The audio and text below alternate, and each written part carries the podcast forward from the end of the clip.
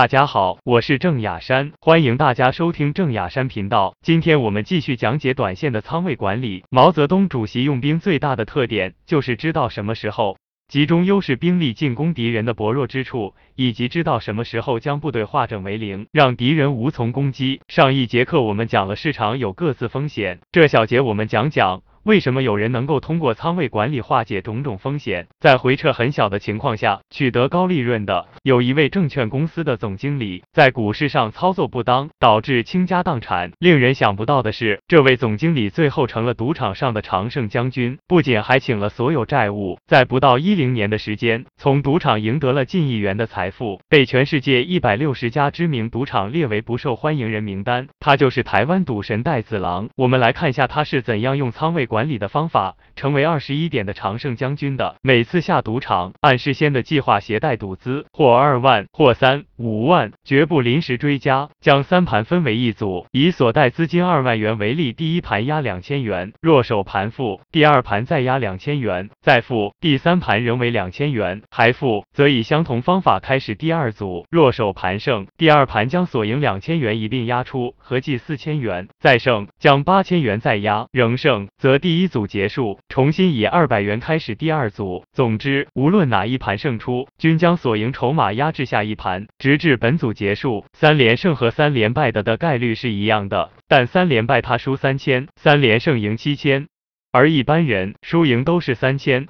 就没有什么优势了，完全靠运气了，或者靠胜率了。从赌神的下注方法，我们最少得出一点：仓位管理对我们在博弈游戏中取胜有着非常重要的作用。后来有人问赌神：“如果你当初用这套方法对付股市，会输吗？”赌神笑而不语。回到股市中来，我们做短线怎么做？仓位管理呢？仓位管理不是孤立的，是与对市场的认知息息相关的。总结下来，决定仓位管理的有三大要素。分别是风险承受能力、确定性和赔率。第一，个人和资金的风险承受能力决定了风控目标，这延伸出了我们管理仓位最重要的一个原则：以损定量。什么是以损定量？就是根据你为这笔交易付出的风险金和止损来安排仓位。戴子郎每次带两万或五万，这就是他这次上赌场的风险承受能力。以一百万的账户为例子吧，首先最重要的是你必须确定你可以承担或愿意承担的风险，或者。你首先要有风控目标，比如这个一百万的账户，我只能亏二十万，我就退出市场；或者这一百万只是我全部资产的零头，即使全部亏完了，我也可以承受。再比如，我希望任何时候回撤不要超过百分之十五，这些就是一个基本的风控目标。继续是一百万账户，某只股票非常看好，我愿意用五万的风险金。